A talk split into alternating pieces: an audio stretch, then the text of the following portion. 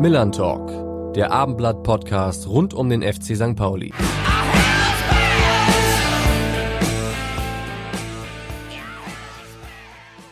Und damit hallo und herzlich willkommen zur zweiten Folge des Millern Talk Podcasts. Mein Name ist Alex Berthold und ich freue mich sehr, heute meinen Kollegen Carsten Harms an meiner Seite begrüßen zu dürfen. Moin Carsten, schön, dass du da bist. Moin Alex, grüß dich. Vor dem Spiel des FC St. Pauli am Sonntag gegen den Karlsruher SC haben wir uns extra einen besonderen Gast eingeladen. Und wer das ist, das verrät uns jetzt Rainer Wulff. Hier ist die zweite Folge vom Millern Talk Podcast. Dazu begrüßen wir ganz herzlich unser Handballass, unsere Kids-Visionärin und unsere Oberaufseherin als Vorsitzende des Aufsichtsrats des FC St. Pauli. Und das ist Sandra Schwedler. Ja, auch von unserer Seite natürlich ein ganz herzliches Willkommen, Sandra. Schön, dass du da bist. Ähm, kann es sein, dass Rainer Wolf etwas damit zu tun hat, dass du überhaupt St. Pauli-Fan geworden bist? Ja, hallo erstmal. Ähm, ja, ein bisschen schon oder beziehungsweise ähm, ich kann mich jetzt noch gut erinnern, als ich das erste Mal im Stadion war und freitagsabend ein bisschen Regen, dunkel wurde es und äh, Rainer Wulfs Stimme war sehr prägnant und sehr prägend in der Zeit für mich. Und ähm, das hat mich über Jahre auch begleitet. Und für mich war es auch ein bisschen traurig, als er dann irgendwie aufhörte, bei uns Stadionsprecher zu sein. Aber ja, das ist eine sehr, sehr prägende Erinnerung für mich. Rainer hat dich ja gerade als Handballass bezeichnet. Äh, was macht deine aktive Handballkarriere eigentlich? Ja, momentan ist sie aufgrund Corona ist äh, kein Wettspiel, äh, Wettkampfbetrieb und kein äh, Trainingsbetrieb möglich. Also jetzt gerade im November. Ähm, ich habe nach, also seit 21 Jahren spiele ich, oder 21,5 Jahren mittlerweile spiele ich ähm, beim FC St. Pauli Handball. Ähm, bin halt vor 20 Jahren, im Sommer vor 20 Jahren haben wir die zweite Damen gegründet und habe diesen Sommer nach 20 Jahren zweite Damen ähm, diese verlassen, weil ich feststellte, mit 40 Jahren kommt man dann auch an die Grenzen ähm, der Sportlichkeit, der Geschwindigkeit. Und als ich feststellte, okay, ähm, auch mit der Schnelligkeit funktioniert es nicht mehr so ganz und es ist sehr, sehr anstrengend und ähm, der Körper macht das auch alles nicht mehr so gut mit. War dann die Entscheidung nach 20 Jahren eine sehr, sehr schwere Entscheidung, die zweite Dame zu verlassen und jetzt in der Team der Dritten zu spielen oder der dritten Frauen zu spielen. Und das tue ich jetzt auch diese Saison. Auf welcher Position spielst du am liebsten?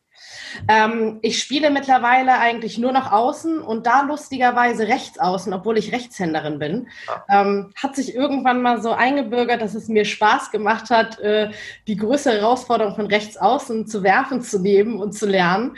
Ähm, und trainiere auch mehr auf rechts außen. Deshalb würde ich auch behaupten, ich bin mittlerweile sogar treffsicherer von rechts außen als von links außen. Gut, das ist aber keine politische Aussage, wie man weiß. Definitiv nicht. ja, ähm, über Corona müssen wir natürlich auch sprechen, ähm, was äh, den Profifußball angeht. Aber zunächst einmal, wie, wie sehr betrifft äh, diese Corona-Krise auch eure Amateurabteilung? Gerade ist durch den Lockdown ja wieder ziemlich viel runtergefahren worden. Ja, sehr massiv. Also es fing ja schon relativ frühzeitig an, dass ähm, Spiele abgesagt wurden. Für mich dann nochmal doppelt komisch, weil es gab nie ein letztes Spiel in meinem Team für mich, dann in der zweiten Dame, nach 20 Jahren. Es gab kein Abschiedsturnier. Es gab ein wunderbares Abschiedsfest im Sommer, was organisiert wurde, als da wieder äh, Sachen möglich waren, was total großartig war.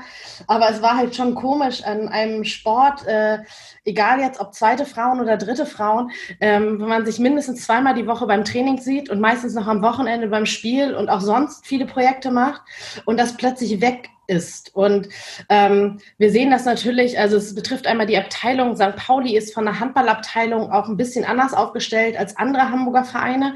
Die Handballabteilung ist, da sie in den letzten Jahren auch so stark gewachsen ist, aber ähm, es trotzdem geschafft hat, sich sehr viel Nähe zu bewahren. Das heißt, ähm, wir haben jetzt sechs Herrenteams, ein Herren-Seniorenteam, vier Frauenteams, ein Inklusionsteam und eine Jugendabteilung. Und gerade die Erwachsenenteams sind noch sehr, sehr nah beieinander. Also es gibt gemeinschaftliche Ausflüge, Feiern, ähm, Aktionen. Und da schauen wir natürlich auch jetzt, wenn jetzt kein Trainingsbetrieb möglich ist, was heißt denn das eigentlich? Wir haben auch gesagt, oh, bei der Jugend müssen wir auch schauen. Für die ist es nochmal eine Spur härter. Ähm, was können wir denn da tun? Und gibt es eigentlich Möglichkeiten, wie wir die Abteilung, das Abteilungsleben gestalten können, ohne dass wir mit allen zusammenkommen? Weil im Normalfall die Hamburger Hallenproblematik, dass zu wenig Hallen dazu da sind, führt halt dazu, dass wir uns relativ viel eigentlich sehen. Das bedeutet, wir haben normalerweise so am Abend eine Halle so von 19 bis 22 Uhr. Dann fangen die ersten Teams an, von 19 Uhr zu trainieren, gehen um 20.30 Uhr von der Platte. Die ersten, meistens die späten Teams sind dann schon drinnen. Das heißt, vier Teams sieht man eigentlich an so einem Abend. Und dadurch, dass wir nicht nur auf St. Pauli trainieren oder im benachbarten Altona, sondern auch in Wilhelmsburg und ähm, in, äh, ich glaube, in ha im Horn ist es eine Halle haben und ähnliches, ähm, mischen wir durch. Also das, auch die Oberliga-Teams ähm, fahren quer durch Hamburg und mal hat man spät, mal Frühtraining.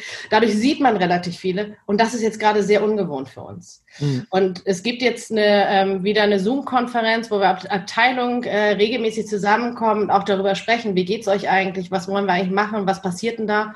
Und wir denken auch gerade darüber nach, wie so eine Weihnachtsfeier eigentlich aussehen kann, äh, die ein sehr, sehr wichtiger Bestandteil für diese Abteilung seit Jahren ist, ähm, wie das eigentlich jetzt in Zeiten von Corona funktionieren kann.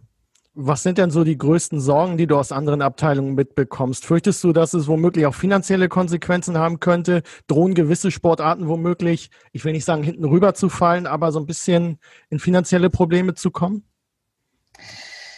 Alles, was ich bisher mitgekriegt habe, ist das bis, äh, weniger Problem. Ähm, Bisher ist es auch so, äh, die Mitgliedschaften sind jetzt nicht ähm, stark gesunken oder ähnliches. Und das ist ja der größte Teil, äh, wovon sich Abteilungen finanzieren. Es gibt natürlich noch Sponsoring und Spenden. Es fallen ja gerade keine Reisekosten oder sowas an, wo man beim Roller Derby gucken kann oder bei Handball-Oberliga-Teams, die dann eher Reisekosten haben. Die fallen ja erstmal weg. Ähm, aber also ein großer Teil ist natürlich das Gemeinschaftliche, gemeinschaftlich Sport machen. Ähm, und da haben natürlich die Individualsportarten gerade noch ein bisschen Vorteil, weil sie teilweise ihren Sport ausüben können und auch alleine ausüben können. Aber auch da ist ja eigentlich, ne, zusammen mal laufen gehen in der Triathlon-Abteilung oder schwimmen gehen oder so. Auch das ist gerade nicht möglich. Und ich glaube, dass es jetzt momentan gefühlt äh, in dieser Saison die größte Herausforderung. Da ist noch nicht das finanzielle Thema, Thema aber ich weiß natürlich nicht oder wir wissen alle nicht, ähm, was Corona für langfristige Auswirkungen hat. Ne? Also wer kann sich irgendwann eigentlich noch leisten, einem Sportverein zu sein? Ähm, hat das Auswirkungen? Darauf müssen wir achten und auch schauen und auch äh, gute Lösungen, individuelle Lösungen finden, wenn es halt Leute gibt, die gerade halt eigentlich sagen, oh, ich bin in Kurzarbeit, oh, ich habe meinen Job verloren, äh, arbeite gerade vielleicht in der Veranstaltungsbranche, im Hotel oder ähnliches ähnliches. Ich sehe eigentlich nicht, dass ich zeitnah einen neuen Job kriege. Was kann man da eigentlich machen, um Menschen alle mitzunehmen? So, das ist, glaube ich, eine wichtige Frage, die wir haben. Viele Vereine berichten ja, dass sie gar nicht so viel Austritte hatten, äh, aber die ganzen Neueintritte, die es normalerweise im Laufe eines Jahres gibt, sind nahezu weggefallen. Ist das äh, äh so ein Trend auch bei euch zu sehen? Also ich kenne die aktuellen Zahlen nicht, aber beim Handball kann ich zum Beispiel sagen, ähm, es gibt momentan wenig Neueintritte. Am Anfang der Saison guckt man sonst eigentlich Probetraining, wer passt dazu, wer kommt dazu, wen braucht man wenn es keinen Spielbetrieb gibt äh, und kein Training, ist es halt schwierig, neue Leute zu suchen oder es gibt keinen Grund, gerade neue Leute zu suchen. Und da kann ich mir schon vorstellen, dass weniger eintreten. Und natürlich auch ähm, äh, AFM könnte ich mir auch vorstellen, weil das ja eher ein Thema ist, ich möchte etwas unterstützen. Jugend äh, ist auch wieder gestoppt. Ne? Also da ist natürlich die Frage mit, was gibt es gerade für einen Anreiz, äh, Mitglied im Verein zu werden und wer braucht eigentlich Geld nötiger? Weil was wir natürlich wissen ist, dass es mittlerweile immer mehr äh, ähm, Gruppen gibt, die Hilfe brauchen. Und da fragt man sich natürlich, wo ist das Geld gut angelegt? In einem Profifußballverein oder vielleicht in einer Obdachlosenhilfe? Ähm, ihr müsst ja auch im Breitensport Investitionen tätigen. Äh, seid ihr dazu noch in der Lage? Habt ihr das machen können in diesem Jahr? Also grundsätzlich ist es ja bei St. Pauli so, dass es eine Finanzhoheit von den Abteilungen gibt. Das heißt, die Abteilungen finanzieren sich grundsätzlich selbst. Ähm, das hat äh, den Vorteil, dass halt jede Abteilung guckt, was brauchen wir eigentlich eingeben, wie finanzieren wir uns. Hat manchmal auch den Nachteil, dass links was gemacht wird und jemand angesprochen wird und rechts wird auch nochmal was angesprochen. Also es gibt keinen gemeinsamen Blick darauf irgendwie, was Sponsoren angeht, was Kleidung angeht oder ähnliches. Also das ist ein Thema, was auch natürlich noch bewegt, weil das ist ja immer diese Waagschale mit dieser Individualität und dieses äh, individuelle Leben und die Dynamik in den Abteilungen ist total wichtig. Und an anderen Stellen wünscht man sich natürlich auch mehr, mehr Vereinfachung irgendwie mit, es brauchen nicht drei Abteilungen oder teilweise ja auch dann Teams aus den Abteilungen, die gleichen Sponsoren ansprechen. Gibt es da nicht ein gemeinschaftliches Konzept? Sowas ist natürlich eine spannende Frage. Aber äh, grundsätzlich äh, sind wir da eigentlich ganz gut aufgestellt in der Abteilung. Und was wir auch, also was ich jetzt besonders merke, das ist nicht nur ähm, durch äh, eine Stelle, die im Verein geschaffen wurde, aber auch, aber auch der Amateurvorstand, der sehr viel macht und die Abteilungen rücken mehr zusammen. Also früher war es immer, es war die Abteilung das, die Abteilung das und manche kannten sich dann, weil sie schon ewig in diesem Verein sind. Aber mittlerweile habe ich das Gefühl, dass viel mehr ähm, abteilungsübergreifend passiert. Also bevor Corona war, ähm, letzte Saison, gab es äh, abteilungsübergreifende Trainings, die angeboten wurden wurden. Ähm, es gab Workshops, wo gesagt wurde, naja, aber das ist ja interessant für alle, wollen wir das nicht abteilungsübergreifend anbieten? Und das ist eine schöne Entwicklung, wie ich finde als diese Maßnahmen beschlossen wurden auf Bundesebene, dass auch der Amateur- und äh, Breitensport ruhen muss. Wie hast du das wahrgenommen? Inwieweit verstehst du, dass diese Maßnahmen jetzt so getroffen wurden? Grundsätzlich ist natürlich immer also ein unglaublich komplexes Thema und die größte Herausforderung, glaube ich, besteht darin, dass keiner genau hundertprozentig vorhersagen kann, wie sich das, die Pandemie weiterentwickelt und was das eigentlich heißt. Und einen Plan aufstellen kann, wie es bis zum Überwinden, bis zum Impfstoff, bis zum Wir leben wieder anders ähm, heißt. Ähm, grundsätzlich finde ich es total richtig und wichtig, dass Maßnahmen getroffen werden, weil es ist eigentlich ein kleiner Verzicht von mir, wenn ich jetzt mal vier Wochen kein Training mache oder nur Training über Video mache, wenn ich dazu beitragen kann, dass andere Menschen geschützt werden. Ähm, Deshalb finde ich das erstmal grundsätzlich gut. Und wir haben auch schon bevor, also in Hamburg fing ja, bevor die bundesweiten Maßnahmen gab, gab es ja schon die Beschränkung auf zwei Haushalte. Es gab aber keine Beschränkung für den Sport. Das hieß eigentlich, und äh, damals war auch die ähm, Handballliga zum Beispiel noch nicht abgesagt. Das heißt, wir haben uns mit der Frage total viel beschäftigt im Team, aber auch in der gesamten Abteilung. Was heißt denn das für uns? Wir dürfen im Normalfall nur noch mit einem anderen Haushalt zusammenkommen und auch nur mit zehn Personen maximal dürfen aber in der Halle mit 30 Menschen Sport machen und auf andere 30 Menschen treffen, die aus einem ganz anderen Umfeld kommen. Ähm, und Handball ist natürlich auch eine Körperkontaktsportart. Ähm, wo man sich fragt, irgendwie fühlt sich das nicht richtig an. Und das war auch der Grund, warum zum Beispiel in der Abteilung ähm, es von verschiedenen Teams offene Briefe an den Hamburger Handballverband gab und gesagt hat, das fühlt sich nicht gut an, das fühlt sich nicht richtig an. Weil das Problem war, hätten wir als, äh, als Team zum Beispiel gesagt, wir spielen nicht, wir treten nicht an, hätten wir, oder wir ziehen zurück, hätten wir nach zwei offiziell nicht angetretenen Spielen, äh, wären, wir, wären wir in Zwangsabstieg gegangen. Also es gibt dann halt Regelungen, die das dann verursachen, wo wir gesagt nee, wir wollen ja gar nicht absteigen, aber wir finden es gerade nicht richtig für diese ganze Liga, für dieses, für uns, aber auch für die Liga jetzt zu spielen. Und letztendlich gab es ja dann auch eine Entscheidung vom Hamburger Handballverband, die gesagt haben, nee, machen wir nicht mehr.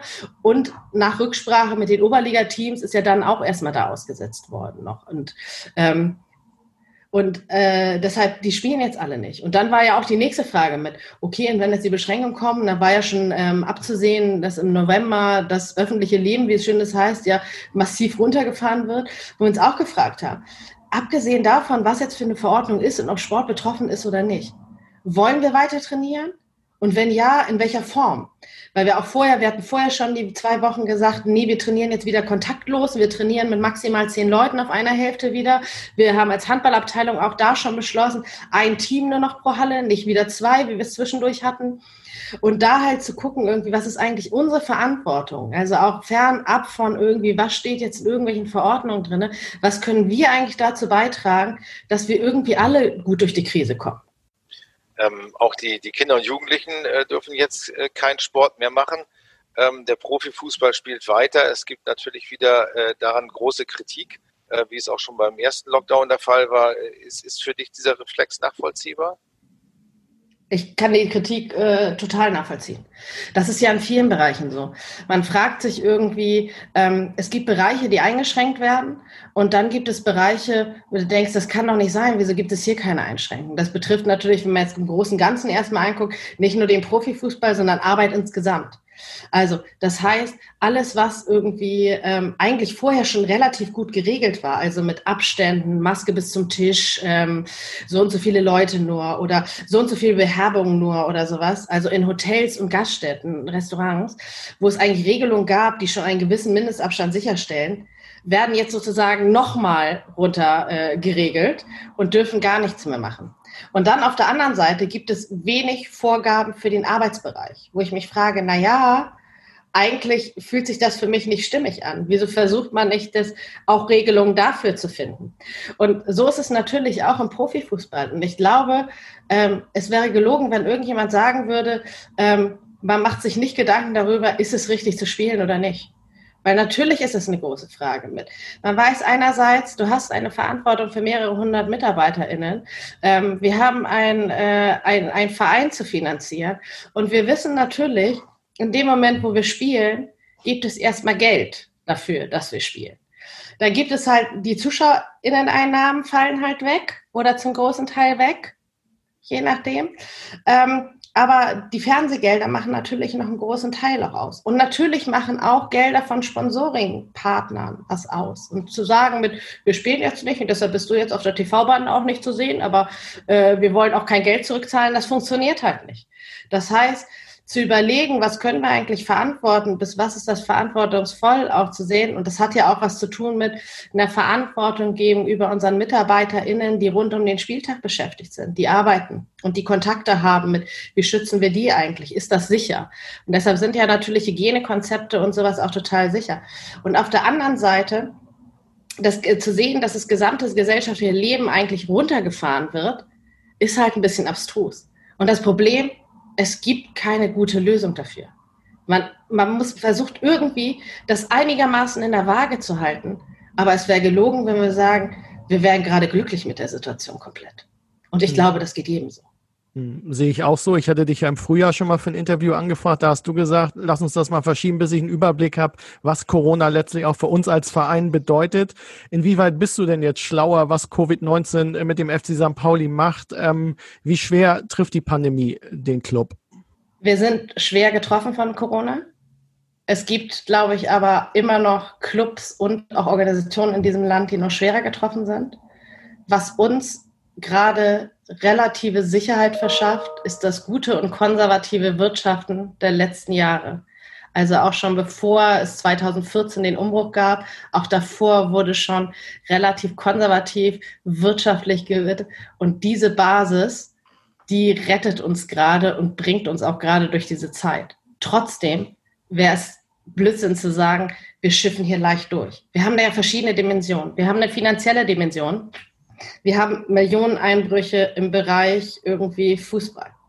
Ähm, wir haben aber auch Auswirkungen mit, was ist eigentlich mit unseren MitarbeiterInnen, die wir irgendwie zum großen Teil versuchen im Homeoffice zu lassen, die teilweise in Kurzarbeit waren. Ähm, was hatten das eigentlich für eine Auswirkung? Was hat Corona überhaupt für eine Auswirkung auf Menschen? Was heißt es für die sporttreibende Abteilung? Und ähm, wenn du mich jetzt fragst, was anders ist als früher, als ich sagte, wir müssen uns mal einen Überblick verschaffen, ähm, wir wissen nicht, wie es weitergeht. Wir fahren sehr stark auf Sicht, aber wir haben uns auf dieses Sichtfahren gewöhnt.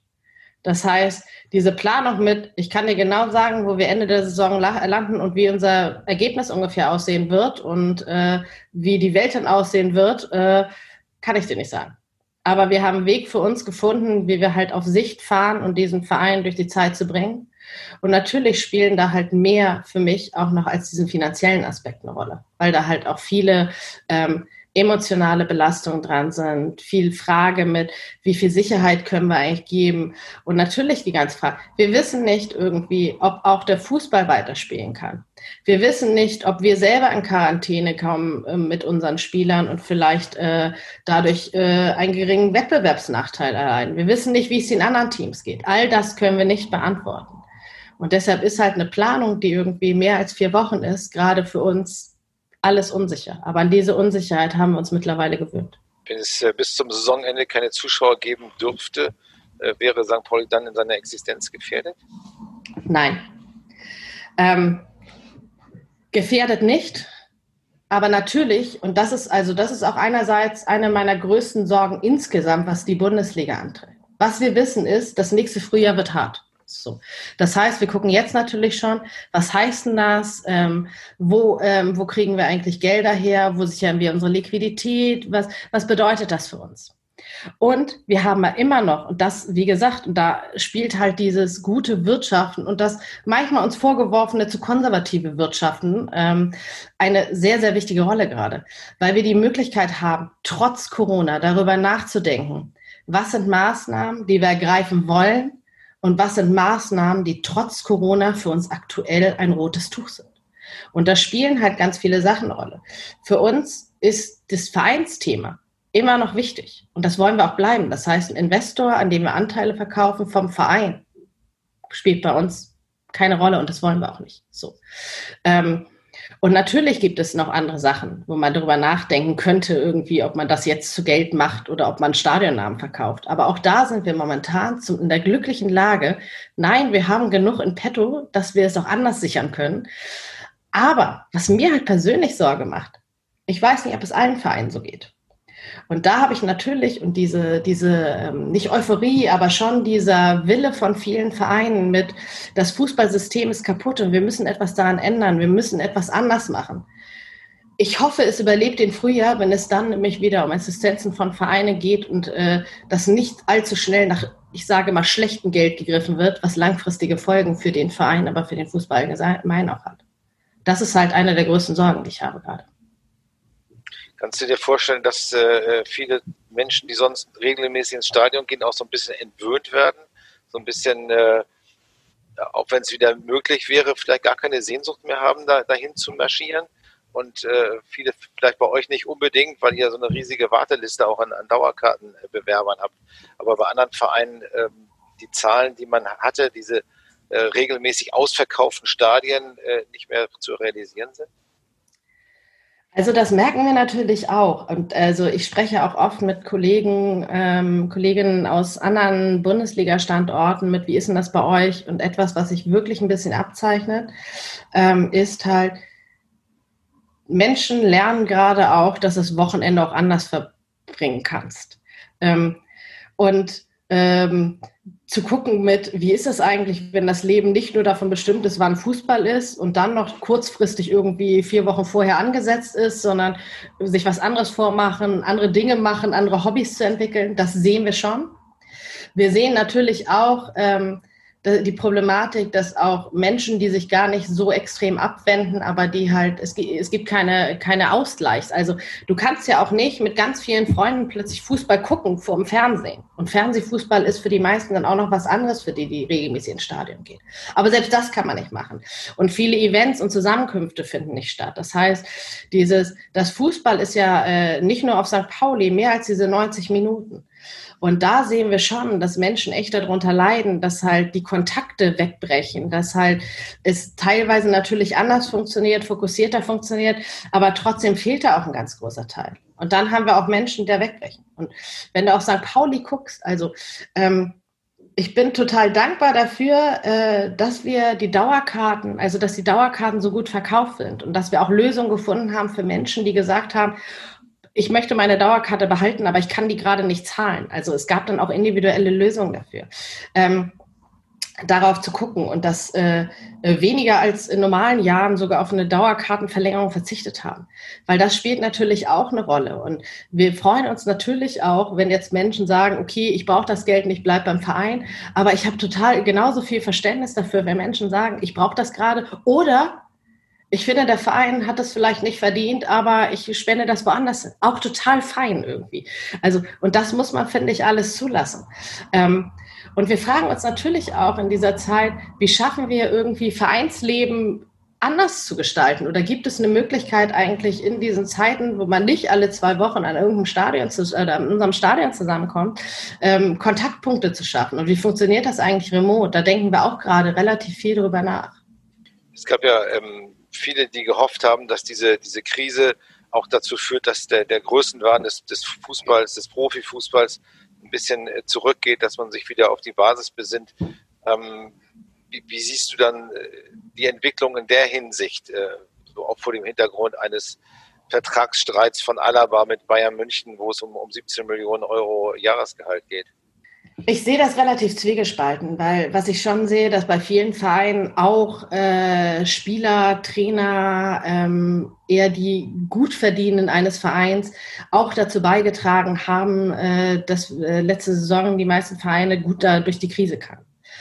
Ähm, insgesamt haben wir natürlich ein riesen Systemproblem ähm, das Geld floss halt seit Jahren immer und immer wieder und die Etats sind so aufgebaut und die Etats oder die Verträge laufen ja auch länger immer als ein Jahr. Das heißt, die, eigentlich bist du darauf angewiesen, wenn du eine bestimmte Summe Geld hast, das nächstes Jahr eigentlich nochmal zu machen, mindestens. Oder nochmal eine Million mehr, weil du ja weißt, irgendjemand sitzt in den Fernen. Und dieses Rattenrennen ist ein bisschen weniger geworden von der Höhe, aber dieses, dieses Prinzip ist leider noch nicht durchbrochen. Und natürlich spielen da solche Sachen eine Rolle mit, wie kann man das eigentlich machen? Und ich glaube, da braucht es halt eine grundlegende Änderung. Und da braucht es vielleicht auch mal eine Überlegung in der äh, DFL-Mitgliederversammlung, also bei den Vereinen letztendlich, die ja die DFL äh, e.V. ausmachen als Gesellschafter, ähm, eine Überlegung mit, was will man eigentlich mit dieser Liga? Und natürlich kann die Entscheidung sein, ich möchte eigentlich nur England nacheifern und noch mehr Geld und noch mehr Geld, äh, bis dieses System vielleicht irgendwann mal platzt, vielleicht in 50 Jahren, vielleicht in 100, vielleicht in 10, man weiß es nicht.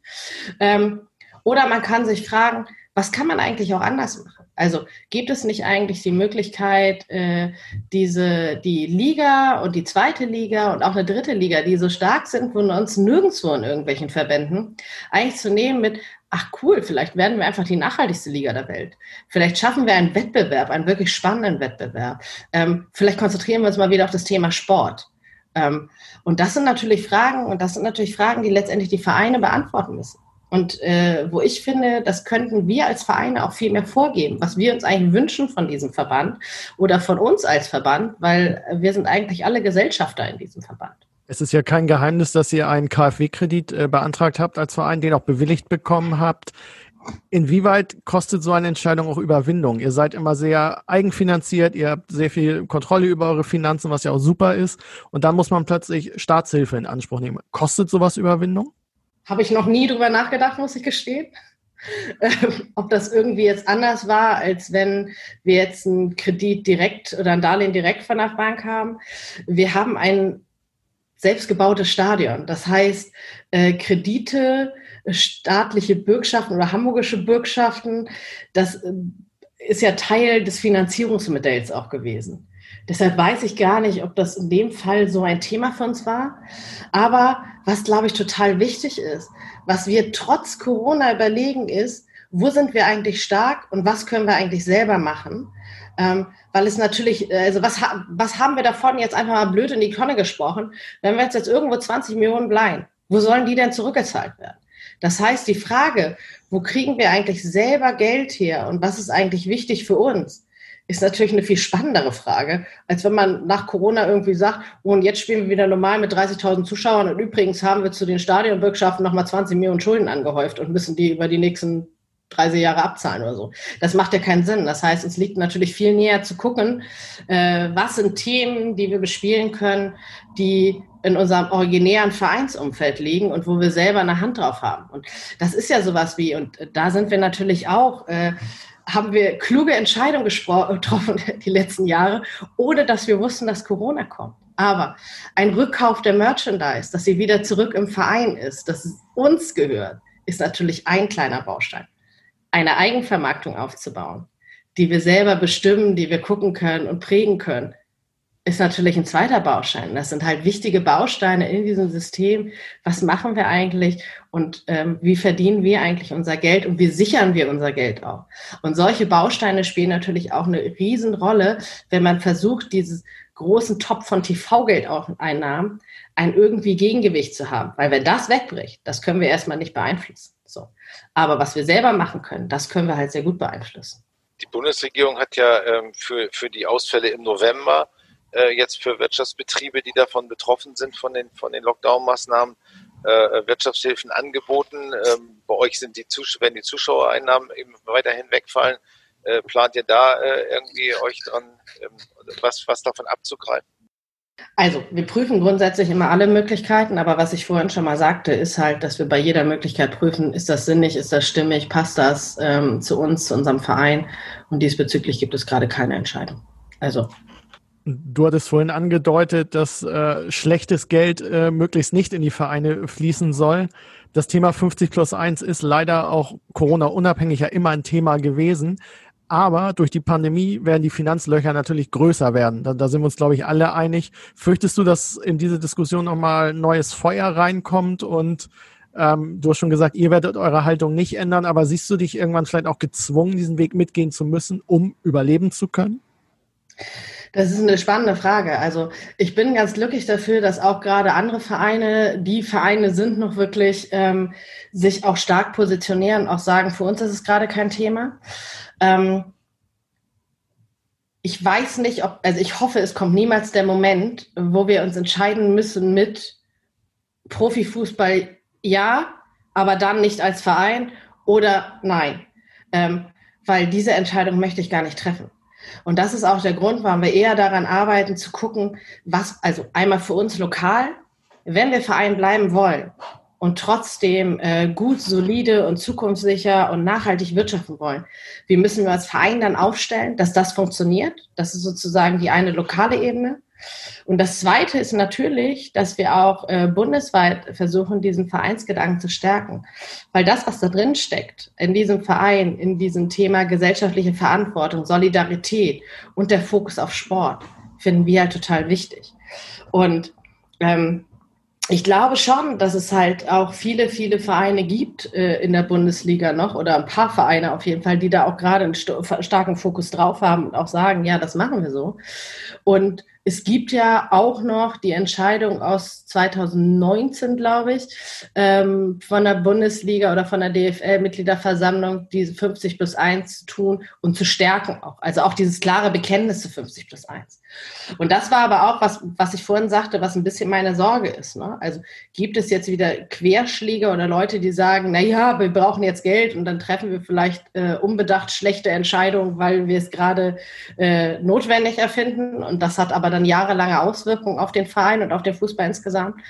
Und das hoffe ich natürlich nicht. Und natürlich sehen wir halt auch, dass es Vereine gibt oder die Vereine, die keine Vereine mehr sind, die jetzt teilweise dann auch davon profitieren, dass der Fußball äh, so schlecht dasteht, weil du dadurch halt im Konzernergebnis halt einfach weniger Geld machst und dadurch Steuern sparst.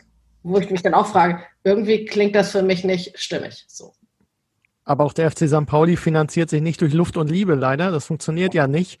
Ähm, ihr limitiert euch ja ein Stück weit auch selbst, dass du sagst, Stadionname ist tabu, 50 plus 1, Investorensuche äh, ist tabu. Wie lange kann man diese Einstellung aufrechterhalten? Denn auch Sponsoring ist limitiert und andere Finanzierungsmodelle gibt es auch nicht ohne Ende. Die Frage ist ja, wo will man hin mit dem Fußball? Und äh, was ich vorhin schon mal sagte, natürlich kannst du sagen, in Deutschland ähm, pushen wir einfach die Top 5 der ersten Liga so, dass sie europäisch immer so gut mithalten, dass sie eigentlich gegeneinander ihr Champions League-Finale ausspielen und pumpen alles Geld rein. Oder wir überlegen mal, was die letzten Jahre eigentlich schiefgelaufen ist, dass es eigentlich so eine Schieflage ähm, bekommt.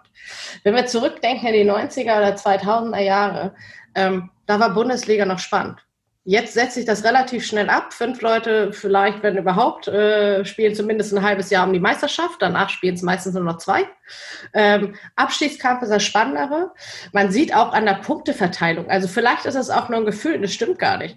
Aber mit, äh, mit den Punkten, mit denen man mittlerweile drin bleiben kann in der ersten Liga, habe ich das Gefühl, ist es schon sehr viel weniger als früher. So, also das heißt, das, was da unten passiert, da, da gewinnt fast keiner mehr. Die zweite Liga ist wesentlich ausgeglichener. Ähm, das, von der TV-Geldverteilung, das merkt man auch in der Liga, manchmal leider auch zu unserem Leidtrag, weil es halt sich nicht so klar abgrenzen lässt. Und trotzdem hast du da Effekte wie mit Vereine, die aus der ersten Liga kommen und absteigen, haben ein so großes Polster, das einen Vorsprung verschafft, um gegebenenfalls direkt wieder aufzusteigen. Wo ich dann auch frage, so, wie viel ist es dann, wenn gegen so ein Team gegen Osnabrück spielt, die gerade aus der dritten Liga kommen und aus total anderen Verhältnissen kommen oder ähnliches. So, ne?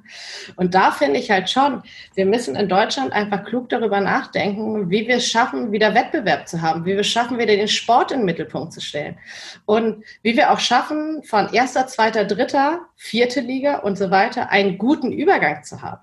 Perfekt wird es nirgendwo sein, aber wie es momentan funktioniert, funktioniert es, glaube ich, nicht gut. Ähm, und natürlich sehen wir auch, oder was diese, dies gerade jetzt zeigt, dass Profifußball ein Publikumssport ist. Das heißt, es ist eigentlich egal, ne? Also egal, was äh, Menschen von Menschen mit Fahnen, Gesängen oder ähnliches äh, halten, ob sie das toll oder gut finden. Ich finde, was man gerade sehr schön sehen kann, leere Stadien ohne Emotion funktionieren nicht. Und dann funktioniert das Produkt Bundesliga auch nicht. Ähm, Nochmal zu, zu anderen Finanzierungsmöglichkeiten. Ähm, es gab bei euch oder gibt bei euch immer noch die Idee der Genossenschaft. Man hört davon äh, seit Monaten extrem wenig. Ähm, ich habe so ein bisschen das Gefühl, das war so ein Baby von Andreas Rettich, der ist jetzt seit einem Jahr nicht mehr da und, und ihr verfolgt das nicht, nicht wirklich weiter. Ähm, Andreas Rettich hat das klar, äh, sehr stark mitgeprägt. Das kann man auf jeden Fall so sagen. Aber es steht immer noch auf unserer Liste. Aber ihr könnt euch auch gerade vorstellen, dass äh, die letzten Wochen, Monate und so weiter ähm, einfach äh, auch andere Themen natürlich eine Rolle spielen. Aber auch Genossenschaft ist ein Thema. Aber da ist natürlich auch die Frage. Ähm, eine Genossenschaft machst du einmalig. Das heißt, da zu überlegen, für was steht denn die Genossenschaft und was will man damit eigentlich erreichen? Ähm, und da spielen ja auch solche Sachen eine Rolle mit, ähm, wie ist denn das Verhältnis? Wir haben einen mitgliedergeführten partizipativen Verein wie ist denn das Verhältnis zur Genossenschaft? Also wie geht das zusammen? Ne? Also das sind halt viele Fragestellungen, die wir uns überlegen und immer wieder diskutieren. Und äh, das ist äh, ganz im Gegenteil, das ist auf jeden Fall noch nicht im Tisch. Aber wenn wir es machen, dann halt mit einer klugen Idee und einer Idee, die langfristig und nachhaltig ist. Wir wollten eigentlich natürlich äh, diesen Podcast auch nutzen, um über die anstehende Mitgliederversammlung am 15.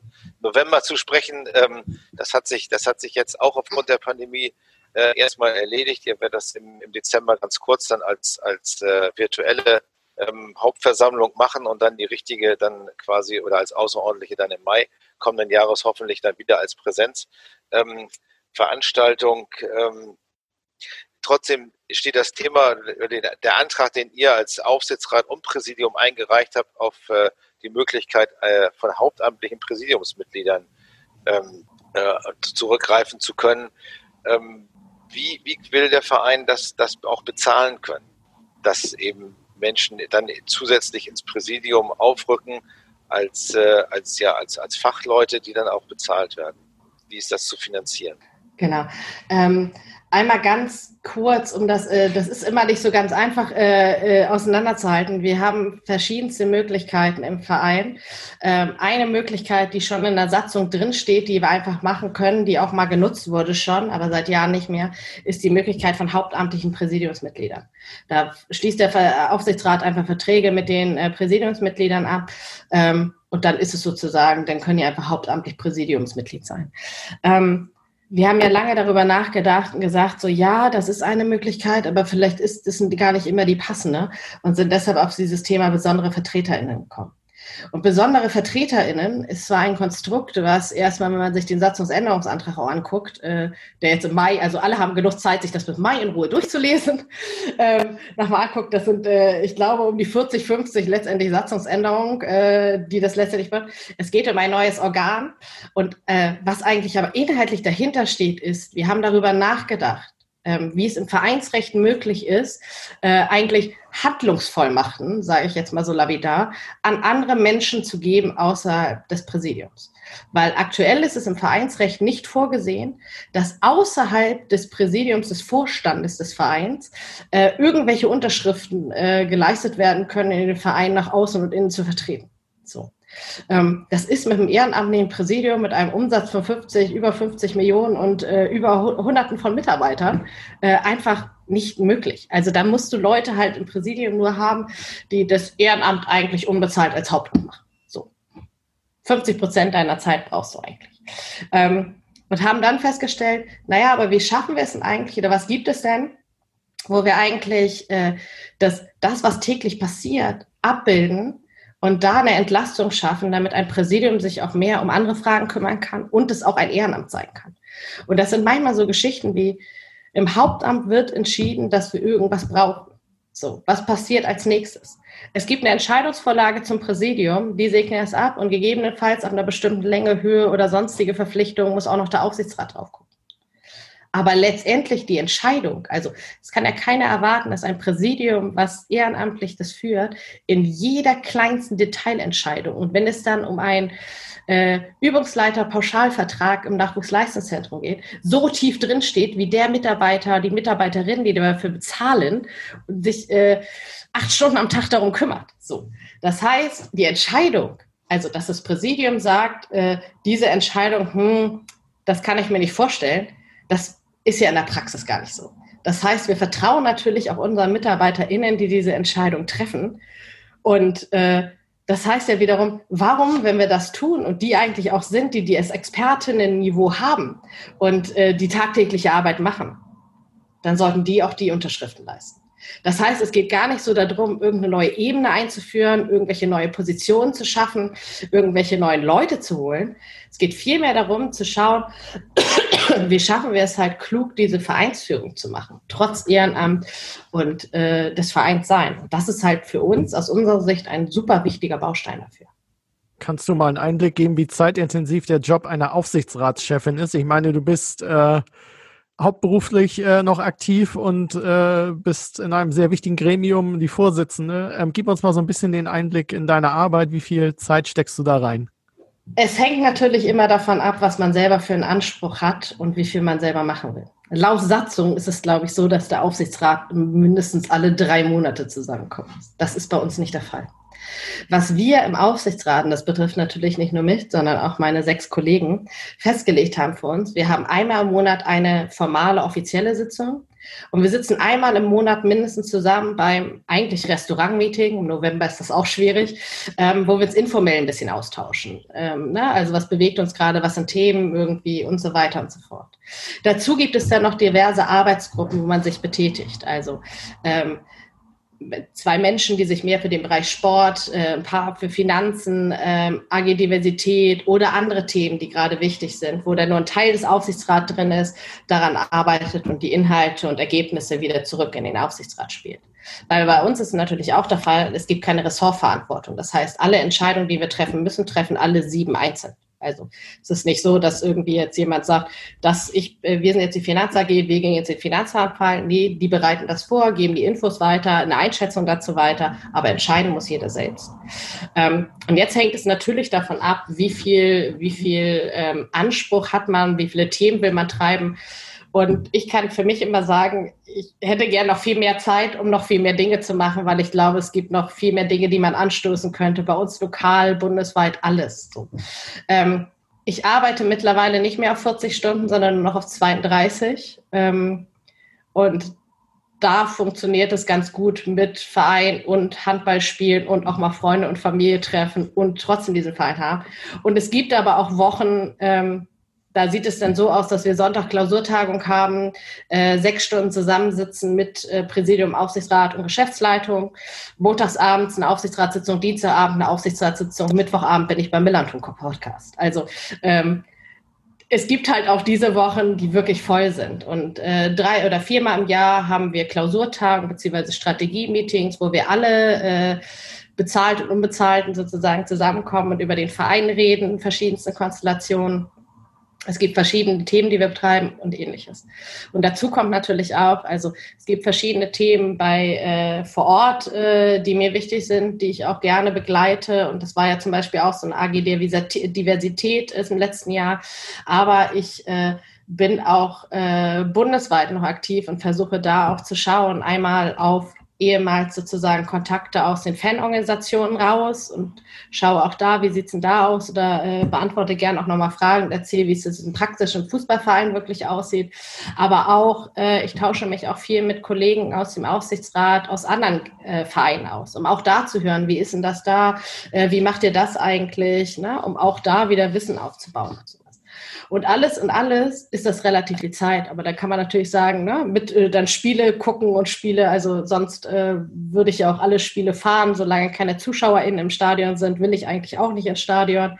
Aber sonst war ich ja auch bei Auswärtsspielen und auch diese Saison ja schon teilweise bei Auswärtsspielen. Ähm, das kostet ja alles Zeit. So.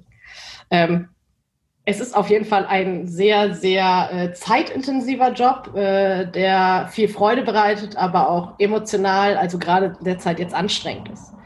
Und ich habe früher immer gesagt, als ich jünger war, ähm, ich möchte gar nicht, ich möchte niemals für den Verein haben, arbeiten, weil ich äh, Hobby und Beruf nicht vermischen will. Jetzt tue ich das auch nicht oder beziehungsweise ich tue es aber unbezahlt. Ich weiß nicht, ob das die bessere Variante ist. Bezahlt wirst du ja ähm, äh, als, als Agile Coach, äh, 32 Stunden, wie wir gerade gehört haben, nur noch, nicht mehr 40. Kannst du den Hörern, die ähm, mit diesem Begriff nicht so richtig viel anfangen können, in zwei Sätzen erklären, was du konkret beruflich machst? Ich versuch's, genau. Also grundsätzlich ähm, bin ich als agiler Coach unterwegs. Was heißt das? Ähm, ich begleite Teams und Organisationen viel in der Frage, wie funktioniert eigentlich Zusammenarbeit? Ähm, das heißt, es geht darum, Teams dabei zu begleiten, herauszufinden, wie können sie eigentlich gut zusammenarbeiten oder auch bei Organisationen bei der Frage zu begleiten, ähm, wir wollen unsere Kultur ändern, Werte verändern, irgendwie funktioniert das hier nicht, wir brauchen anderes Miteinander, wie kommen wir da voran? Und ähm, wie wir mittlerweile alle wissen, äh, bei gerade Veränderungen und Veränderungen von Persönlichkeiten oder Menschen oder Kulturvorleben funktioniert nicht, indem ich sage, das ist jetzt unsere Kultur und so verhaltet ihr euch ab morgen alle, sondern es hat ganz viel mit Machen, Vorleben und ja, äh, Culture is how we do the things around here. Und das heißt, was wir machen, ist halt Menschen zu begleiten, Dinge auszuprobieren, Dinge anders zu machen und eine neue Kultur zu leben. Das heißt, äh, da geht es vielmehr auch um, was motiviert Menschen, äh, wie mache ich sinnstiftende Arbeit, äh, was sind denn meine eigenen Bedürfnisse. Und ich glaube, in meiner Generation noch, in den neueren ist es ein bisschen anders, aber ich glaube, bei mir war es noch so, ähm, ein, als Kind oder Kindergartenschule hat einem eher abtrainiert, äh, Bedürfnisse zu äußern, Und das war klar, da muss man aufstehen, da muss man fertig sein und so und so ist die Welt und so und so muss man funktionieren. Ähm, das stimmt aber real gar nicht, weil jeder Mensch unterschiedliche Bedürfnisse hat und darauf zu gucken, wie funktioniert denn das zusammen, ist halt total spannend. Ähm, und dann auch eher die Frage zu stellen, was ist denn sinnvoll und wie funktioniert es gut und nicht, wie funktioniert es aus Prinzip, weil irgendjemand mal festgelegt hat, so funktioniert es. Ähm, mit solchen Fragestellungen beschäftige ich mich tagtäglich. Das heißt, du könntest ja auch mit der Mannschaft mal so ein Meeting abhalten. Äh, Gibt es da mal die Idee, die Jungs mal zu coachen? Das Problem, Alter, was, äh, das, äh, das Schöne am Coachen ist, äh, Selbstbeauftragung ist gefährlich. Das heißt, wenn ich sehe irgendwo mit, oh, die bräuchten jetzt mal ein Coaching und auch hier im Verein oder das und das, äh, das ist ein sehr gefährliches Pflaster. Selbstbeauftragung ist äh, für einen persönlich nicht gerade das Beste, was man machen sollte und auch nicht sinnvoll. Und es ist aber natürlich spannend, weil ich natürlich auch manchmal mit äh, meinem Arbeitskontext, Hintergrund, was so Organisationsentwicklung anguckt, auch auf diesen Verein gucke. Und da ist der Grad natürlich auch sehr schmal zwischen, ah, ich würde das jetzt aber anders machen, wollen wir da nicht nochmal? Aber es hilft auch in vielen Kontexten, weil ich halt äh, viele Muster erkennen kann oder auch Modelle, die wir in der Arbeit benutzen, äh, die äh, Verhalten erklären oder was jetzt hilfreich sein können, auch wieder bei der Arbeit helfen. Und das ist auch wieder gut. Aber grundsätzlich kann ich auch sagen, äh, bei eigener Betroffenheit sinkt der eigene IQ gen Null. Das heißt, als Coach sollte man auch nicht in seinen eigenen Verein rumcoachen und äh, tätig werden.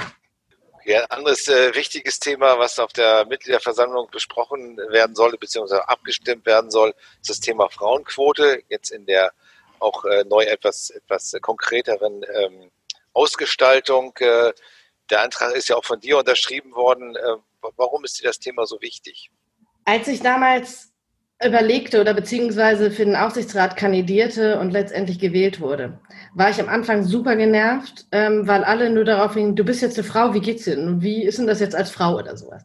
Und ich habe, ich, vielleicht könnt ihr euch erinnern, die ersten zwei Jahre auch alle Interviews in die Richtung abgeblockt, weil mir mich total genervt hat, weil ich immer dachte, so ja, wieso ist er jetzt nichts Besonderes und lalala. Weil ich halt auch viel, dadurch, dass ich in der Fußball-Fanszene groß geworden bin, sehr viel immer die einzige Frau war, auch bei bundesweiten Fanorganisationstreffen oder, oder, oder so. Aber irgendwann kam der Moment, dass ich auf dem Podium saß und äh, äh, etwas über Aufsichtsratstätigkeiten erzählt hat und eine, ein, äh, eine Frau dann auch stand und sagte, es ist total cool, wenn ich sehe, Sandra kann das, äh, da dachte ich nur, cool, kann ich auch.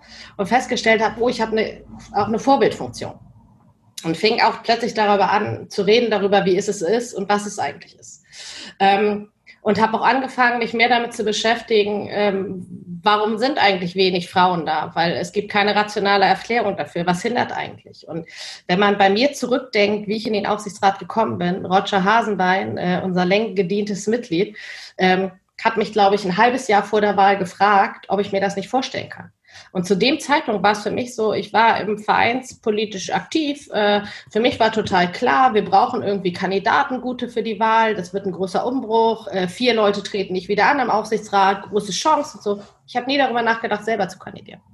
Und ich habe auch irre lange darüber nachgedacht, ob ich es mache. Also ich habe mir, den, also der erste Moment war, ich habe gelacht und bin weggegangen. Ich glaube, es war auch am 1. April zufällig noch, deshalb fand ich das noch abtruser.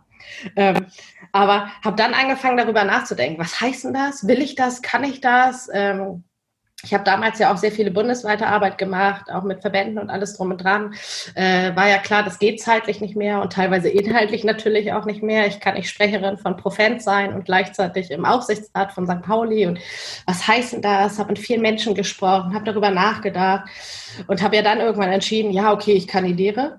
Ähm, aber dieser Prozess ist halt total typisch für einen weiblichen Kandidaturprozess, ähm, kann ich mittlerweile sagen. Und ähm, bei den Männern zeigt sich eher äh, ein anderes Bild ähm, und das hat ganz viel mit gesellschaftlicher Prägung zu tun. Und auch wenn wir im Gesetz eine Gleichstellung stehen haben, spiegelt sie sich in vielen Punkten in der Gesellschaft nicht wider. Ähm, ich habe mich irgendwann mit der Fragestellung beschäftigt, ja, wieso ist denn das denn eigentlich so? Weil eigentlich ist doch alles gut und eigentlich sagen ja auch alle, äh, wir sind eine offene Gesellschaft und jeder kann oder jede kann das werden, was sie will und so weiter und so fort. Warum ist denn das nicht so? Und wenn man dann mal rückguckt, wie es auch heutzutage noch ist teilweise, also ähm, wie die äh, Erziehung geprägt ist, ähm, was in Kindergärten äh, oftmals noch gemacht wird, was in Kinderbüchern drin steht. Also Kinderbüchern haben meistens das klassische Muster. Es gibt das Mädchen mit schicken Kleidern, die Prinzessin, die gerettet werden muss und es gibt den starken Jungen, der sich dreckig machen muss und kämpft. So. Äh, das ist leider immer noch so. Ich sehe immer mal wieder ähm, Blätter von Schulaufgaben. Und da steht halt, ist halt so ein Bild so, was ist Mamas Job? Und dann sieht er bügeln, Wäsche waschen, kochen und du denkst, oh, wie soll das Kind, das heutzutage noch solche Schulaufgaben kriegt, das natürlich auch wahrscheinlich auch zu Hause von klassischen Rollenbildern verhaftet ist, wie soll sich dann in der Welt was anderes ausprägen? Und das ist ja nicht so, dass ich mich frei mache. Ich bin, also wir sind alle in derselben Welt sozialisiert. Diese Gesellschaft prägt uns und bestimmte Verhalten prägen uns so. Ähm, dass Frauen mittlerweile arbeiten gehen, auch wenn Kinder da sind, ist für die meisten selbstverständlich. Aber es ist genauso selbstverständlich, dass nicht der Mann zwei Jahre Elternzeit macht es ist auch genauso selbstverständlich, dass die Frau nach Kind nur noch Teilzeit arbeitet. Und da kommen natürlich auch total viele strukturelle Probleme rein. Also ein, der Mann verdient mehr, deshalb ist derjenige, der nicht weniger arbeitet. Da gibt es solche Sachen wie mit, ähm, da sind Kinder vorhanden, vielleicht aus erster Ehe.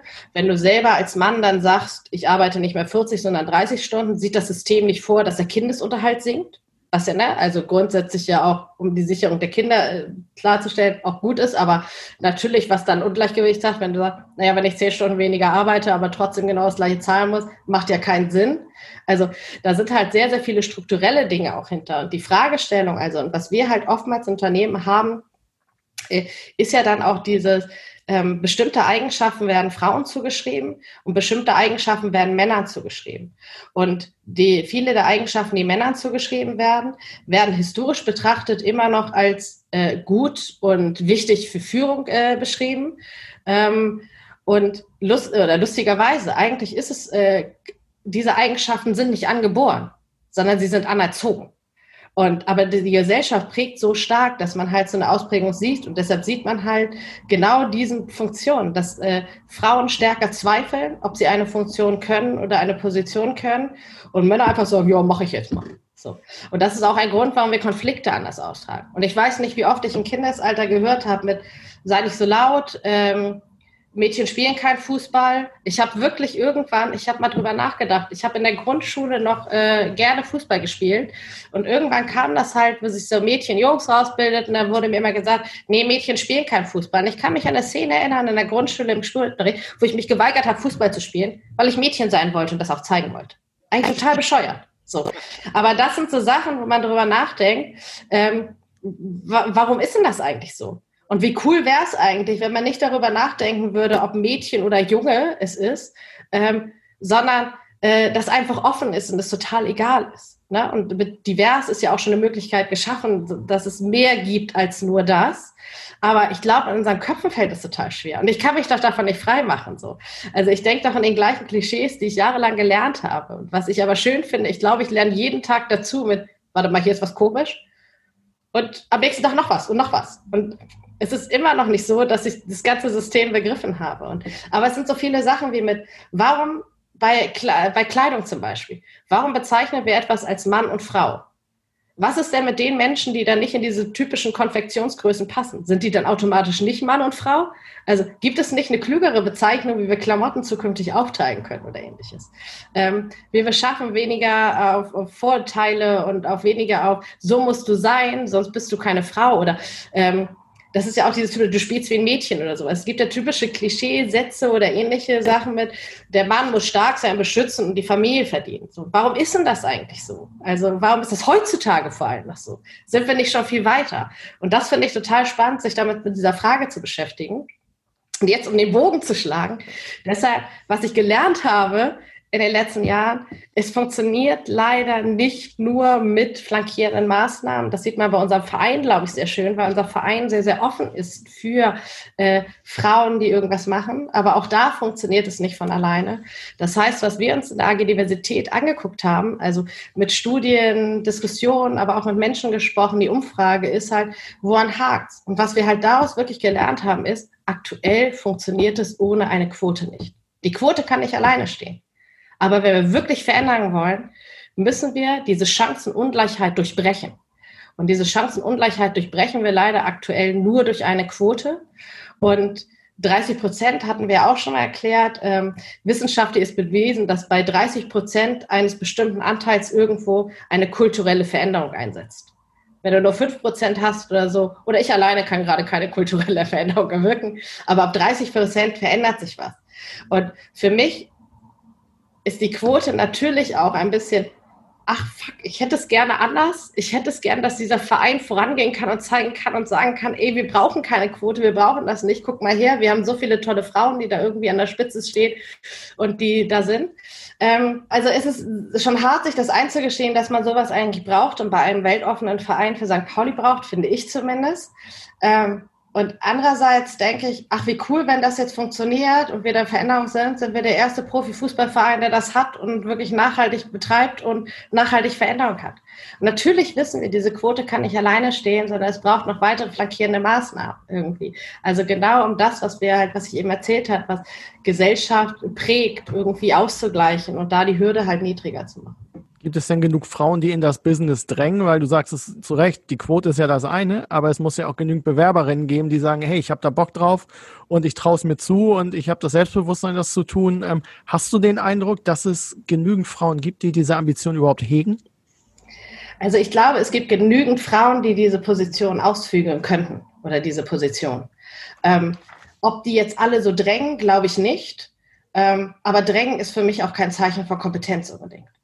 Und wenn ich jetzt darüber nachdenke, also nur weil eine Person drängt, äh, ist es ja nicht irgendwie, dass sie gut geeignet ist für den Job. Das passiert aber gerade viel. Ne? Also Menschen, die halt äh, um ein Amt kämpfen, wird halt automatisch ganz oft mehr Kompetenz zugesprochen, was ja eigentlich Schwachsinn ist.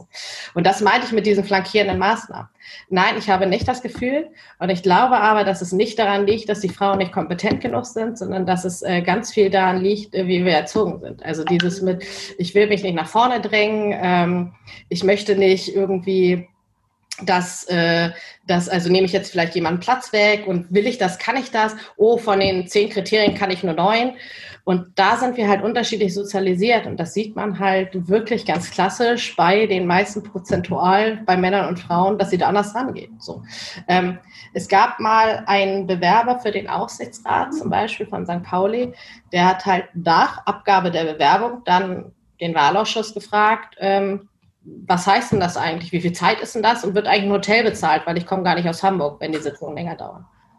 Ähm, ich habe dann für den Wahlausschuss einmal die Frage beantwortet und gesagt, es kommt natürlich darauf an, wie sich der neue Aufsichtsrat zusammensetzt. Aktuell haben wir diese festen Sitzungstermine. Und daraufhin hat er zurückgezogen, wo ich mich dann frage, Warum klärt er sowas nicht vorher? Aber ich finde, dieses System macht es sehr, sehr schön deutlich. Also dieses halbe Jahr, wo ich äh, fast gedrängt werden musste oder schon ein bisschen gedrängt werden musste zu kandidieren, hinzu, ich kandidiere mal und kümmere mich mal hinterher dran, ob ich das überhaupt machen kann, ähm, zeigt halt sehr schön. Und das ist jetzt nicht irgendwie ein, äh, Männer sind alle blöd und ihr verursacht das, sondern es ist ein gesamtgesellschaftliches Problem. Das heißt, auch ich trage mit meinem Verhalten dazu bei, ob sich Dinge ändern oder nicht. Und hättest du mich früher gefragt, also mittlerweile, also gerade in der Zeit, als ich im ähm, bundesweiten Fanorganisationen aktiv war, ich habe nie darüber nachgedacht, irgendwie äh, andere Frauen zum Beispiel zu supporten, damit da mehr Frauen sind. Sondern es war eher mit, oh, ist ja ganz cool, auch manchmal die Einzige zu sein. Und äh, ja, jeder, der will, die kann das schon. Und ja, die wollen ja alle nicht. Und habe das halt auch sehr schnell abgetan. So. Das heißt, auch ich trage ja mit meinem Verhalten oder habe in meinem Verhalten dazu beigetragen, dass es nicht mehr Frauen geworden sind. So. Und das ist halt kein irgendwie, die Männer unterdrücken jetzt die Frauen, sondern wir haben ein gesellschaftliches Problem und eine Chancenungleich einfach durch diese Gesellschaft, die wir halt gemeinsam beheben müssen. Würde dich ein Job im operativen Geschäft reizen? Also keine Ahnung, die erste Sportdirektorin des FC St. Pauli oder ähm, die DFL sucht jetzt ja auch gerade eine äh, Christian Seifert-Nachfolger. Ist das was für dich, was äh, vielleicht nochmal anstrebenswert ist? Also ich glaube, Sportdirektorin ist äh, qua meiner Kompetenz und nicht aus dem Fußballbusiness kommend dann doch äh, wäre eine sehr gewagte Position. Ähm, auch wenn natürlich ich persönlich manchmal genau wie alle anderen immer glauben, ich kann das total super und ich wüsste, wie die nächste Aufstellung ist und alles drum und dran, habe meine Meinung da, aber nein, es ist nicht ausreichend die Kompetenz, um einen bezahlten Job in diesem Bereich zu haben. Ähm, DFL ich glaube, es spielt für mich gerade keine Rolle, weil es halt für mich in dem Job, also ich decke meinem Jobleben halt über ganz andere Fragestellungen nach und viel mehr darüber nach, wie funktioniert eigentlich Arbeit, Sinnstiften, wie funktioniert Zusammenarbeit, wie funktioniert Feedback geben und nehmen, wie funktioniert Kommunikation.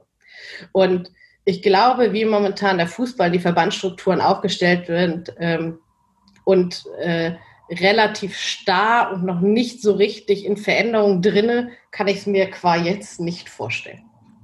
Eurem Aufsichtsrat wird ja auch gerne mal nachgesagt, dass die Fußballkompetenz auf dem Papier jetzt nicht zwingend gegeben ist. Äh, wie siehst du das? Muss ein Aufsichtsrat zwingend äh, Fußballkompetenz haben oder äh, ist das äh, nur nettes Beiwerk?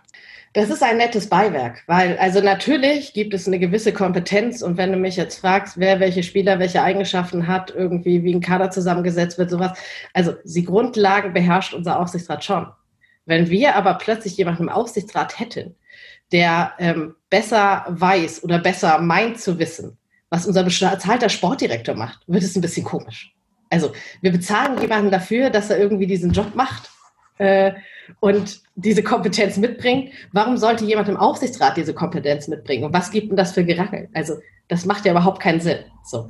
Und letztendlich wird es wahrscheinlich auch so sein, du könntest wahrscheinlich auch sieben Sport-Fußballexpertinnen da reinsetzen und hättest dann wahrscheinlich sieben verschiedene Meinungen und der Sportdirektor sagt noch was anderes. Also es hilft nichts. Das heißt, was unser Job im Aufsichtsrat ist, ja, äh, also wir verstehen uns ja auch so ein bisschen als Vertretung der Mitgliedschaft zwischen den Mitgliederversammlungen. Das heißt, ähm, wir müssen ein paar Sachen unterschreiben, rein formal gesehen, aber es geht auch ein bisschen darauf zu gucken, mit äh, wie wird denn dieser Verein geführt, in welche Richtung läuft es und so weiter und so fort.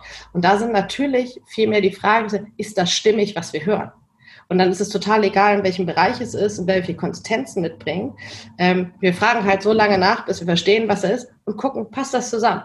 Sagen, hört sich das gut an? Ja, geben wir dieses Risiko mit? Ja, genau. So. Aber Vertrauen tun wir natürlich auf die Expertinnen, die wir in allen Bereichen haben.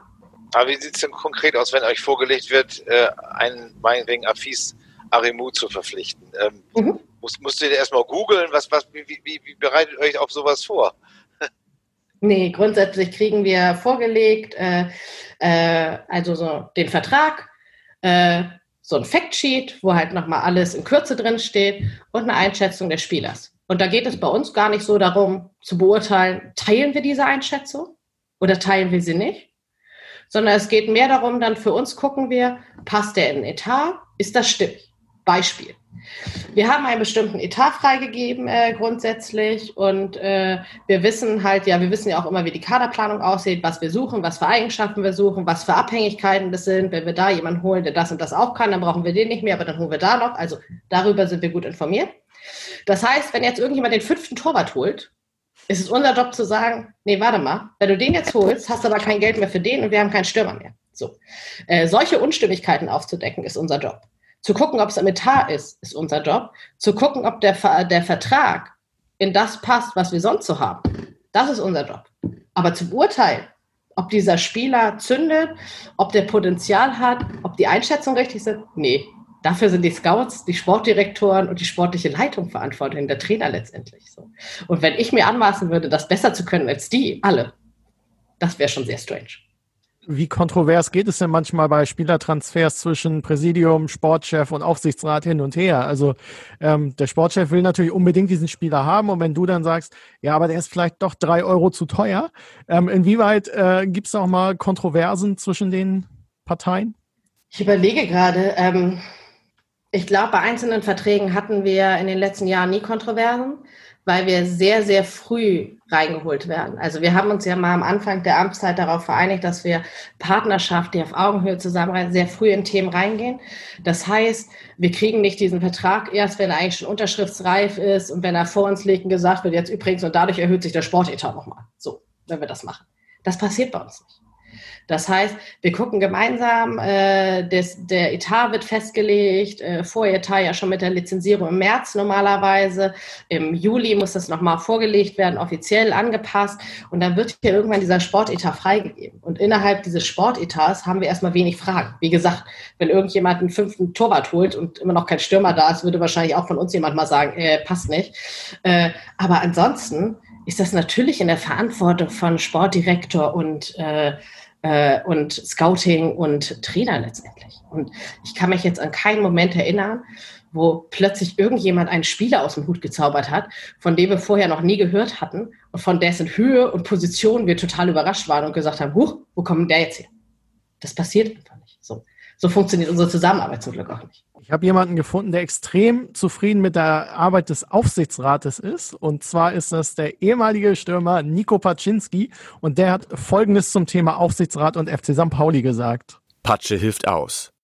Ja, moin, moin, hier ist Nico Paczynski, euer Patsche. Und ich habe gehört, ihr habt heute die Sandra Schwedler zu Gast. Und das freut mich ganz besonders, weil ich finde es ganz, ganz große Klasse, dass im Hintergrund bei St. Pauli eigentlich gar nichts zu hören ist, gar nichts zu merken ist, dass die oberen Gremien im Prinzip gar nicht zur Geltung kommen.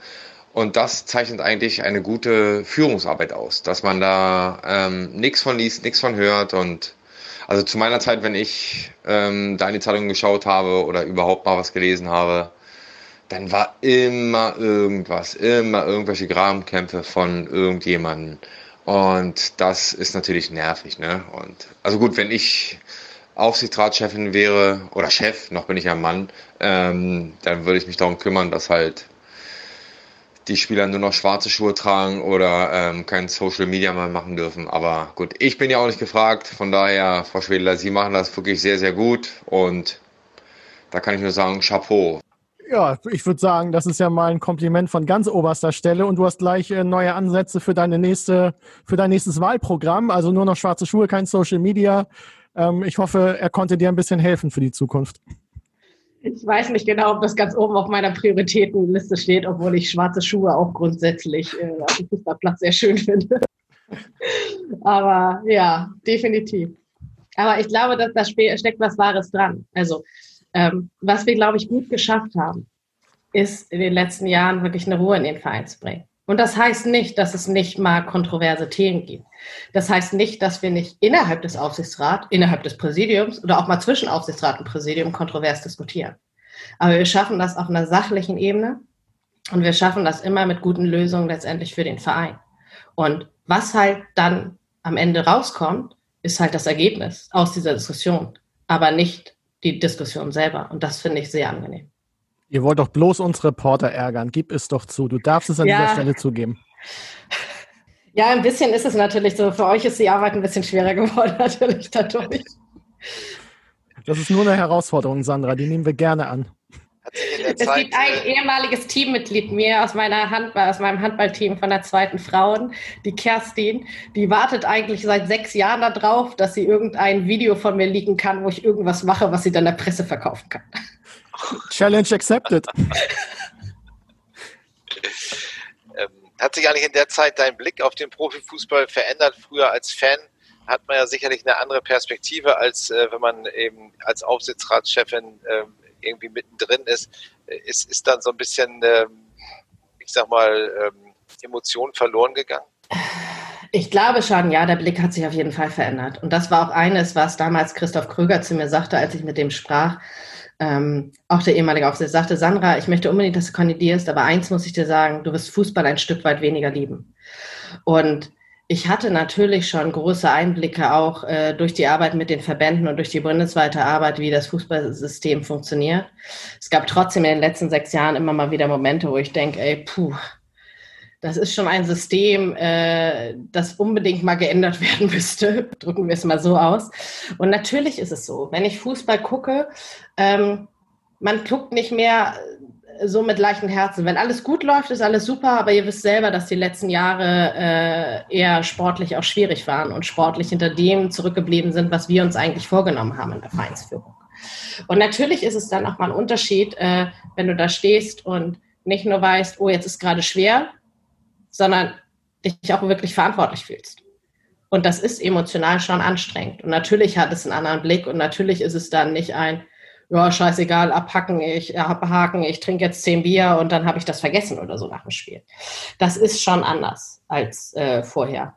Aber trotzdem merke ich halt, und ich glaube, das hilft mir auch, also momentan ist es so ein bisschen schwer, weil ich, äh, ihr wisst ja, dass ich normalerweise immer noch im Stehplatz oder im Stehplatzbereich stehe bei Spielen und sehr, sehr, sehr selten auf VIP oder in, auf der Tribüne anzufinden bin. Aktuell ist es ja so, durch die Teilzuschauerinnenzulassung nutze ich nicht die Dauerkarte oder ähnliches natürlich, sondern äh, kriege dann halt nur einen Platz, nur einen Platz auf äh, den normalen Delegationsplätzen. Das ist sehr ungewohnt für mich. Obwohl ich dadurch, dass ich so klein bin, im Millantor immer noch stehen kann, das ist praktisch. Ähm, aber dieses beim Fußball sein, in, bei Freunden stehen, mit äh, Menschen stehen, mit denen ich seit äh, 20 Jahren auswärts fahre, mit denen mich freundschaftlich viel verbindet, ähm, lässt mich dann auch oftmals den Job vergessen und weil ich da auch immer noch akzeptiert bin und nicht nur als Aufsichtsratsvorsitzende wahrgenommen werde. Und deshalb kann ich sagen, es gibt schon viele Momente, wo die Emotionalität dann auch noch da ist. Und ja, also deshalb ganz weg oder weg ist sie nicht, aber natürlich gibt es auch noch den anderen Blick darauf. Am Sonntag Karlsruhe SC Heimspiel. Kannst du uns mal Einblick geben, wie so ein typischer Spieltag bei einem Heimspiel bei dir aussieht? Wie bereitest du dich auch mental auf so ein Spiel vor? Wie sind deine Abläufe? Bist du abergläubisch? Hast du irgendein Ritual? Immer das gleiche Frühstück? Oder ähm, gib uns mal einen kleinen Einblick, bitte. Also eigentlich bin ich nicht abergläubisch, aber um sicher zu gehen, ziehe ich manchmal dann doch die gleichen Sachen an, die beim letzten Sieg geholfen haben oder mache die gleichen Dinge. Aber eigentlich bin ich gar nicht so abergläubisch. Ähm, vor Corona war das meistens folgendermaßen. Also genau, ganz normal zu Hause gefrühstückt, relativ früh zum Stadion. Ähm, der größte Job äh, vor Spielen oder vor Heimspielen bestand nicht aus typischen Aufsichtsratstätigkeiten, sondern im Kartendealen. Das heißt, äh, äh, ich kenne sehr viele Leute und äh, das heißt, irgendjemand wollte immer eine Karte haben und der andere wollte sie loswerden. Und ich habe jetzt noch sechs Dauerkarten von der letzten Saison zu Hause. Warum? Weil äh, ich damals äh, acht Karten hin und her gedealt habe beim letzten normalen Heimspiel. Äh, deshalb sind die alle noch bei mir. Und das mache ich, dann treffe ich Leute, schnack so. Ich habe äh, keinen festen Punkt oder festen Anlaufpunkt, wo ich immer hingehe, aber meistens halte ich mich irgendwie, gehe kurz am Jolly vorbei, sag Hallo, äh, dann gehe ich zur Gegengrade, laufe da rum, spreche mit verschiedenen Leuten, weil vom Handball sind viele im Stadion und dann von meinem Fanclub sind welche und dann andere Freunde und Leute, die ich lange nicht gesehen habe. Also da rumzulaufen, einfach zu sprechen und dabei die Karten zu dehnen, das ist so das Typische, um dann halt irgendwann reinzugehen. Nach dem Spiel gehe ich meistens dann noch kurz rüber in den VIP-Raum, auch meine Aufsichtsratskollegen zu sehen und kurz mal irgendwie mit denen zu sprechen. Ja, und dann äh, ist es total unterschiedlich äh, zwischen äh, nochmal in die Weinbar oder vor die Fanräume, ins Jolly, in Zoo oder also in die Kneipe Zoo, nicht in, das, in Hagenbeek ähm, oder nach Hause. Äh, alles dabei, also auch total unterschiedlich. Und zu Corona-Zeiten ist es jetzt wahrscheinlich, man geht zum Spiel, man guckt es sich an und äh, verlässt wieder das Stadion, oder? Ja, das ist schon so ein bisschen so. Und ähm, ich war jetzt, also Karlsruhe werde ich nicht ins Stadion gehen, weil halt das Thema ist, keine ZuschauerInnen drin. Und ich fand es bei nur 1000 ZuschauerInnen schon echt schwierig und anders. Und äh, ich leide, ob ich im Stadion bin oder zu Hause bin und AFM-Radio höre. Ähm, aber ja, da war es dann halt so, dass man, das war halt so dieses, ja, wie macht man das? Also man muss sich verabreden, wenn man jemanden treffen will, aber wann gehe ich eigentlich rein? Wer ist eigentlich schon da? Ich war die letzten beiden Spiele, glaube ich, bei den Heimspielen immer relativ früh drinne und saß dann oder stand da oben und habe mir das angeguckt, habe dann mit anderen Menschen noch mal kurz gesprochen, aber es gab halt nicht dieses Typische und man hat natürlich viel, viel weniger Leute gesehen, ja. Und es würde ja auch auf... Nicht, ja ähm, zurückhalten, wenn du so alleine dann quasi mehr oder weniger im Stadion bist, äh, bei so einem Geisterspiel, als wenn du dich dann in der Masse, äh, ich sag mal, vielleicht auch mit unflätigen Ausdrücken äh, betätigen kannst? Ich äh, glaube, also ich würde natürlich von mir selber sagen, ich benutze nie unflätige Ausdrücke im Stadion. Ich weiß gar nicht, ob das stimmt, aber vielleicht nicht. Aber ja, klar, es spielt irgendwie schon eine Rolle. Weil natürlich äh, fühlt man sich so ein bisschen auf dem Präsentierteller. Also gerade wenn man so nah an der Mittellinie mitten dann äh, vorne eigentlich immer am Blickwinkel der Kamera, äh, ist das schon irgendwie strange. Man geht nicht unter in der Masse, man ist es halt. Und was ich halt auch gelernt habe, also ähm, von den Spielen, auch von den Auswärtsspielen, die wir gemacht haben, äh, dieses äh, wenn ganz viel Platz zwischen den einzelnen Leuten sind. Mir fällt das total schwer, weil ich jemand bin, der auch diese, diese Connection braucht, diese Emotionen taucht, dieses Teilen braucht. Also äh, davon lebt mein Fußballerlebnis auch ein bisschen. Und wenn dann die nächste Person drei Reihen vor mir oder fünf Plätze neben mir sitzt, finde ich das schon schwer. Dieses, weil dieses gemeinsam Fußball gucken, dieses gemeinsam Erleben ist für mich ein großer Teil davon. Und deshalb ist es halt auch wirklich schwer. Und deshalb habe ich jetzt auch gesagt, Karlsruhe werde ich jetzt auch erstmal hin, nicht hingehen. Derby habe ich mich ja auch, wie ihr wisst, entschieden, nicht ins Stadion zu gehen. Irgendwie. Was aber auf der anderen Seite auch wieder hart ist, weil ich möchte am liebsten da sein, weil Fußball im Fernsehen ist auch gar nichts für mich. Weil die letzten 25 Jahre habe ich Fußball im Fernsehen eigentlich nie gesehen. Warum? Weil immer, wenn ich nicht konnte zu spielen, habe ich Handball gespielt oder war irgendwie anders beruflich verhindert oder oder oder. Aber deshalb gab es eigentlich nie die Situation und ich habe ganz, ganz wenig Spiele im Fernsehen gesehen. So. Ähm, das ist halt eine, eine, ganz schwierige Situation, finde ich. Und das ist ähnlich wie mit dieser äh, Thematik Spielen äh, oder was macht man da eigentlich oder nicht. Es gibt keine gute Lösung dafür. Und äh, die einzige gute Lösung ist, ich hätte gerne 30.000 Leute wieder in diesem Stadion und ich weiß selber, dass es erstmal nicht passieren wird. So. Also wir haben dich ja immer ganz gut im Blick von oben äh, und wir äh, konnten bisher keine Ausraster der Aufsichtsratschefin äh, vernehmen. Äh, deswegen äh, Chapeau. Ähm, stimmt es eigentlich, dass du immer noch äh, Mitglied im Fanclub Feuchte Biber bist? Ja. Was hat es mit, diesem, auf, äh, mit diesem Fanclub äh, auf sich? Ähm, der ist mittlerweile so alt, dass ich vergessen habe, wann er gegründet wurde, genau. Aber ähm, ursprünglich, also äh, ist halt im Freundeskreis entstanden mit den Menschen, mit denen ich früher sehr, sehr viel auswärts gefahren bin und sehr viel zu tun hatte. Und äh, zwei Menschen davon, zusammen mit einem dritten, der nicht mehr dabei ist, äh, sind bei einem Studentinnen-Turnier angetreten und die hatten, haben da Fußball, Fußballturnier und mussten sich einen lustigen Namen ausdenken. Und äh, da gab es halt ganz viele lustige Namen und die hatten sich für die Feuchten Biber entschieden, mit Abkürzung DFB damals. Ähm, und kurze Zeit später gab es dann, also ich glaube mit Block 1 gab es dann irgendwann die Regelung, ah, wir werden eigentlich kartenfreie Tickets verkauft, äh, damals ja noch als großer Support-Block irgendwie äh, tätig. Ähm, ja, das soll erstmal nur an Fanclubs gehen. Und deshalb gab es dann damals die Überlegung, ah ja, okay, dann machen wir Fanclub, wie nennen wir den? Ah, Feuchte Biber. Und da bin ich dann relativ zeitnah danach Mitglied geworden und äh, dieser Fanclub existiert immer noch. Ähm, und äh, Mike von Millanton ist ja auch zum Beispiel Mitglied, den ihr auch kennt. Und äh, Ralf Gunisch als ehemaliger Spieler, der da auch reingerutscht ist. Und ähm, noch einige andere. Es fahren nicht mehr alle auswärts. Es sind auch nicht mehr alle so, äh, so verbunden oder beziehungsweise so, dass sie alle Spiele immer verfolgen. Und es sind auch einige Auswärtige dabei. Aber trotzdem besteht dieser Fanclub noch und dieser Austausch noch. Und äh, man tauscht sich sehr, sehr häufig noch aus und das ist halt sehr, sehr schön und das finde ich auch sehr cool. Das ist doch ein ganz tolles Schlusswort. Sandra, vielen Dank, dass du bei uns warst. Es hat uns riesig Spaß gebracht. Und wir hören uns wieder im Milan Talk äh, vor dem Heimspiel gegen den Vorfeld Osnabrück. Bis dahin bleibt gesund. Vielen Dank und tschüss. Ja, ich, schli ich schließe mich an, liebe Sandra. Das war wirklich großartig äh, und sehr, sehr ausführlich. Und äh, wie Berti schon sagte, hat sehr, sehr viel Spaß gemacht. Vielen herzlichen Dank. Danke euch, mir hat es auch sehr viel Spaß gemacht. Und ich hoffe, das Paket, das du bekommen hast, äh, ist unbeschädigt und äh, wird Freude bringen. Das hoffe ich auch. Danke dir. Danke.